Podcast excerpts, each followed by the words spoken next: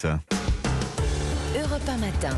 Le club de la presse européen est si le plus dur pour le gouvernement finalement c'était maintenant. Le projet de loi réformant les retraites a été voté au Sénat samedi. Il y a encore loin de la coupe aux lèvres pour l'exécutif puisque le texte doit encore passer à, le- à la moulinette d'une commission mixte paritaire mercredi, jour d'une huitième mobilisation à l'appel des syndicats. Un accord entre les deux chambres n'est pas du tout certain et le vote qui suivra à l'A- à l'Assemblée nationale l'est encore moins. Bref, que va-t-il se passer? Géraldine Bosner, journaliste au point, est avec nous. Bonjour Géraldine. Bonjour Dimitri. Et Charlotte Dornelas, journaliste à Valeurs Actuelles. Bonjour Charlotte. Bonjour Dimitri. Alors quel bazar. Euh, Voyez-vous, pensez-vous à Charlotte qu'on activera, ça se finira sur un 49.3 C'est la question finalement qui se pose ce matin. Et si 49.3, y aura-t-il éventuellement motion de censure derrière? Ça c'est le scénario catastrophe pour Elisabeth Borne. hein. Celui en tout cas qu'elle ne veut absolument pas. Bah, si on en croit les déclarations successives, hier on a Olivier Véran qui nous dit non, on ne fera pas le 49.3 parce qu'on ne veut pas faire le 49.3. Et Vincent Trémollet de Villers entendait exactement le Oui. contraire. S'il dit que ça n'aura pas lieu, c'est donc que ça va se Bah, produire. c'est vrai qu'avec Olivier Véran, en général, quand il nous a dit quelque chose, on a fini par vivre le contraire. Mais, euh, mais cela dit, Vincent Trémollet euh, de Villers ce matin euh, disait que, en effet, Elisabeth Borne n'a pas du tout intérêt, et c'est la seule qui n'a pas intérêt à passer par le 49.3, parce que c'est elle, euh, évidemment, qui le paierait. Mais si, euh, par exemple, Eric Woerth, ce matin, à, vo- à votre micro, dit non, en fait, on, ce serait mieux de pas utiliser le 49.3, mais par ailleurs, c'est tout à fait, euh, c'est tout à fait normal d'utiliser le 49.3. C'est un outil qui est prévu. Donc, ce qu'on comprend à la fin, c'est que de toute façon, à la fin, ils veulent la réforme.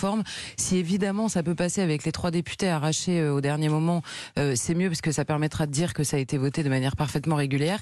Mais s'ils nous utilisent le 49.3 pour faire voter le texte, ils nous expliqueront que ça a été voté de manière parti- euh, par- euh, parfaitement régulière, Hmm. puisque c'est un outil de la Constitution. Donc bon, Alors le vous- psychodrame autour du 49.3. euh, Mais vous mentionnez, alors justement, Eric Woerth, qui était l'invité de Sonia Mabrouk tout à l'heure, Géraldine Vosner, il dit que cette phrase, euh, euh, quelque part, il adresse un message courage, mesdames et messieurs les parlementaires, on ne peut pas toujours suivre l'opinion publique. Voilà ce qu'a dit tout à l'heure Eric Woerth euh, sur Europe 1. On en est là finalement. hein. On en est complètement là, avec une équation extrêmement difficile pour, euh, pour le gouvernement, pour Elisabeth Borne, parce que il va y avoir une commission mixte paritaire qui Oui. aura lieu mercredi.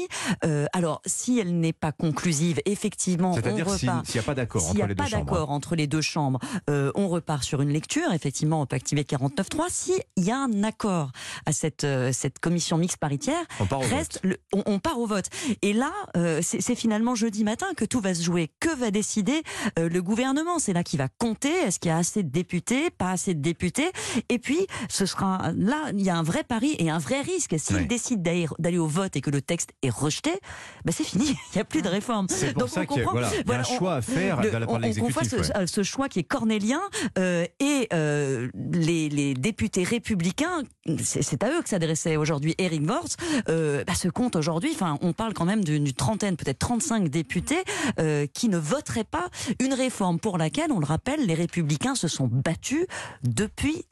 des années. Je veux dire, le, le, le mantra du, du, re- du recul de l'âge de départ en retraite, Ouais. c'est vraiment un marqueur des républicains. C'est vrai que le, le débat public devient totalement incompréhensible sur ce sujet. Ouais. Alors, on, on va reparler abondamment des retraites cette semaine, donc c'est pour ça que je passe un peu rapidement. J'aimerais qu'on aborde euh, l'autre sujet, puisqu'il n'y a pas que les retraites au menu des parlementaires cette semaine. Mercredi au Sénat, projet de loi immigration, intégration, ça va arriver en commission. Et donc aujourd'hui à l'Assemblée nationale, lundi, ça c'est le texte qui nous intéresse, le projet de loi pour favoriser la relance du nucléaire. C'est le deuxième texte sur les énergies en quelques semaines. Il y a eu celui sur les énergies renouvelables le mois dernier. Alors le gouvernement s'était appuyé sur la gauche. Là, sur le nucléaire, semble-t-il, il s'agit de s'appuyer sur la, la droite. Qu'est-ce qu'il y a exactement dans ce texte, Géraldine Vostner je, je sais que c'est un sujet qui vous passionne et que vous maîtrisez très bien. Alors c'est un texte qui est relativement technique, hein, qui vise à simplifier les procédures euh, pour euh, pour euh, accélérer les chantiers en amont des décisions. C'est-à-dire que ça devrait permettre de gagner un an, peut-être deux ans, avant en fait a- a- avant qu'une décision euh, de, de, de construire euh, de, un nouveau réacteur soit formellement prise. Ben, on pourra faire euh, les travaux de terrassement, de préparation du site, euh, les parkings, les préfabriqués. Est-ce qu'on va se pas passer plus de la que vie ça. de la population locale? Alors, on ne se passera évidemment pas de l'avis de la population locale parce que ça, ça conserve tous les process de décision publique. Donc, c'est vraiment un texte assez technique, euh, symbolique aussi pour euh, pour pour la filière qui avait besoin finalement de, Oui. de de se mettre en ordre de bataille. Il va y avoir quand même un sujet de démocratie parce que effectivement, quand on parle de simplification des démarches administratives pour accélérer la construction des centrales, on comprend implicitement que la résistance que l'on voit dans ce, dans ce genre de projet, généralement des populations locales, c'est-à-dire je veux bien une centrale, mais pas en bas de chez moi, on risque euh, de passer un peu rapidement sur l'opinion populaire. Pas du. Mais alors, sans doute pas, puisque euh, justement la plupart des, des, des, réacteurs, les sites sont déjà connus et euh, les sites sont sur, enfin là où il y a déjà des centrales nucléaires. Hein. donc a, a, priori, les, les, les, six réacteurs en tout cas hmm. que le, le, gouvernement projette de construire ne donneront pas lieu à ce type justement d'opposition. Ouais.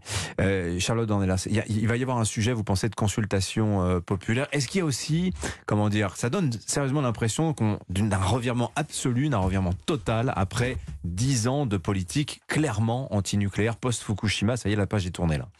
Bah, euh, la page est tournée, oui. Euh, en effet, on l'a vu dans les déclarations. De toute façon, ce gouvernement nous a expliqué qu'il y était pour rien et qu'il n'avait jamais pris une décision, qu'on avait mal compris, qu'en fait, ils n'avaient pas dit ce qu'ils avaient dit et qu'ils avaient toujours été favorables. Et dans le gouvernement, on a vu, franchement, alors moi, je suis pas du tout technicienne sur le fond, mhm. mais en revanche, j'ai regardé les auditions de Nicolas Hulot, euh, notamment de Nicolas Hulot, mais même les, les autres, Manuel Valls, etc. C'est la commission d'enquête parlementaire sur, je ne me rappelle plus l'intitulé exact du texte, mais enfin, je sais pas l'intitulé. Les raisons des pertes de souveraineté énergétique de la France. et, en gros, pourquoi on avait décidé de se passer du nucléaire, en tout cas à 50%, et les déclarations, elles sont surréalistes, mais honnêtement, c'est-à-dire qu'il n'y a pas besoin de connaître quelque chose de nucléaire pour voir qu'on est gouverné par des gens qui, qui gouvernent au doigt mouillé en réalité sur des sujets euh, où même sans les comprendre techniquement, on sait qu'ils sont importants. Et là, on a des aveux de ah oui non, je sais pas, le dossier on l'a eu sur notre bureau ou pas, je sais plus.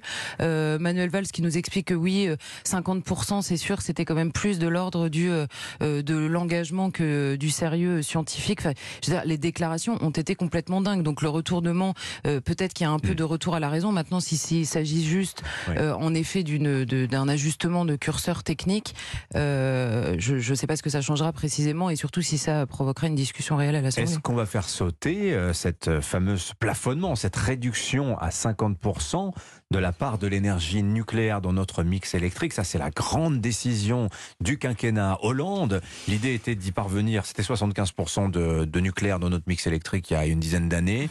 L'idée, c'était d'arriver à 50% en 2025. Tout le monde s'est rendu compte que ça n'était pas possible. Est-ce que ce, cette, cette, réduction va être euh, levée, Géraldine Bosner bah, Disons que la commission d'enquête, en tout cas, a révélé euh, que cette, euh, cet objectif ne reposait sur mais strictement rien. Aucune étude d'impact, aucune pensée. C'était simple. Mm. C'est tout à fait du doigt mouillé. D'ailleurs, ça a été cité. Euh, c'est l'expression de d'Henri Proglio, euh, mm. un politique au doigt mouillé, qui a été confirmé par tous les intervenants, y compris par la par la première ministre. Hein. Donc, euh, effectivement, cette cette limitation devrait sauter, mais pas maintenant. Elle sautera quand sera débattu réellement à l'Assemblée nationale le, le, futur du mix énergétique de la France, c'est-à-dire la, programmation, pluriannuelle de l'énergie. Euh, c'est pas l'objet euh, du texte euh, d'aujourd'hui, pas du tout. On a vu d'ailleurs ce week-end que les Antilles n'avaient pas dit leur dernier mot, les anti-nucléaires. Greenpeace publiait un rapport samedi, Géraldine, révélant que la France, en dépit de la guerre en Ukraine, en dépit des sanctions, de toutes les promesses de rupture avec le Kremlin, et eh bien finalement, sur le terrain nucléaire, la France aurait des liens encore très très très étroits avec la Russie. Qu'est-ce qu'on peut dire de ce rapport? Alors, ce ne sont pas des révélations parce que en fait, on le savait. Mhm. Euh, la, France importe son uranium, alors pas du tout de Russie, son uranium euh, naturel euh, du, de, de, plusieurs pays, notamment, euh, également Niger, d'Australie, un peu du Canada. Donc en fait, c'est la politique française, elle est diversifiée justement pour être éviter de se retrouver dans une situation de dépendance. par ailleurs, en vertu d'anciens contrats passés avec Rosatom, qui est un, un, acteur important de e l'enrichissement du, hein, d'uranium, elle continue, la France, à faire enrichir à peu près 15% de son uranium en Russie. Maintenant, Maintenant, ça n'est pas une dépendance dans la mesure où la France pourrait parfaitement s'en passer. On a sur notre sol en France les capacités nécessaires euh, pour enrichir euh, l'ensemble euh, de, de, notre, de notre uranium. La question que ça pose, c'est pourquoi effectivement on n'a pas coupé ces liens, pourquoi le nucléaire n'est pas soumis à des sanctions. C'est pas pour protéger en réalité le nucléaire français, mais euh, ben, les autres. Hein. Euh, c'est là qu'on réalise que, que, la Russie, c'est les, car...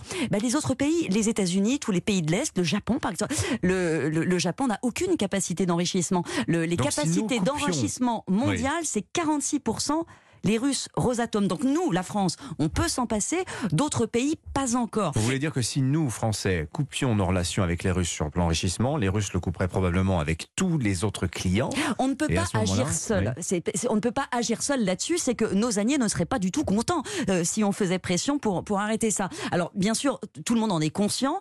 Euh, ça va prendre un petit peu de temps. Westinghouse, par exemple, four- va fournir tout le combustible pour les centrales ukrainiennes.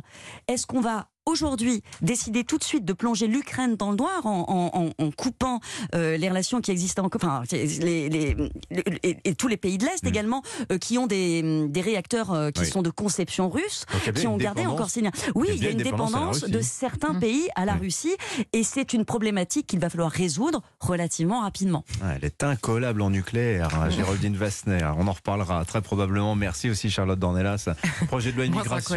Oui, mais un projet de loi immigration, on en parlera jeudi probablement. Oui. Non, avec, on en parlera très probablement jeudi, puisque le texte est au Sénat mercredi. Merci à toutes les deux, Géraldine Vosner, Charlotte Dornelas sur Europe.